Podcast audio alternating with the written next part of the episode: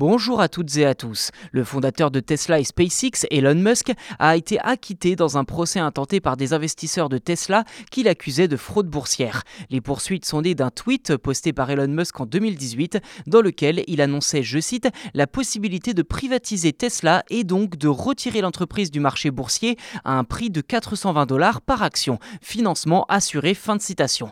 Concrètement, Elon Musk expliquait à la fois qu'il avait trouvé des fonds pour entamer une telle procédure, mais aussi que les actionnaires pourraient gagner de l'argent. C'est en tout cas ce que plusieurs d'entre eux ont compris avant de perdre de l'argent justement et de se retourner contre le patron de Tesla.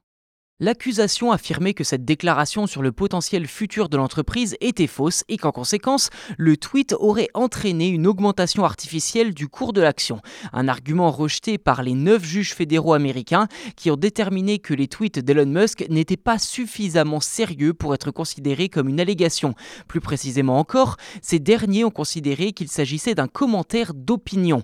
Un verdict évidemment décevant pour les plaignants qui ont rapidement exprimé leur intention de faire appel. Elon Musk a quant à lui accueilli la décision avec soulagement, affirmant que cela mettrait un terme à cette affaire qu'il a harcelée durant plusieurs années.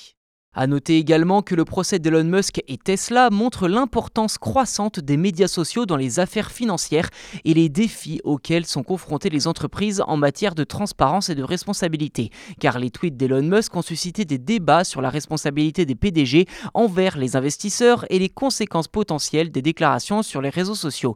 La décision des juges dans ce cas pourrait avoir des conséquences durables pour la façon dont les entreprises et les PDG utilisent les médias sociaux pour communiquer avec les investisseurs. Voilà pour cet épisode, n'hésitez pas à vous abonner au podcast si ce n'est pas déjà fait, je vous rappelle que c'est gratuit et en plus vous serez les premiers informés lors de la sortie des futurs numéros. Merci encore de nous écouter et de nous être fidèles, cela nous aide beaucoup dans le développement de ce podcast. A très bientôt